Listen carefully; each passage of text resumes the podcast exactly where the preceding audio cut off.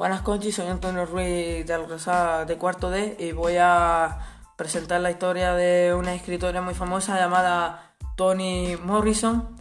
Eh, fue una novelista que nació el 18 de febrero de 1931.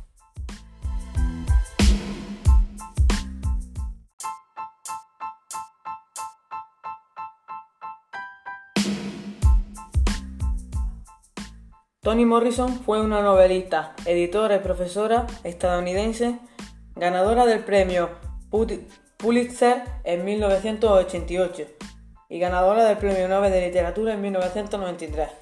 En 1960 se convirtió en la primera editora negra de ficción en Random House, en Nueva York.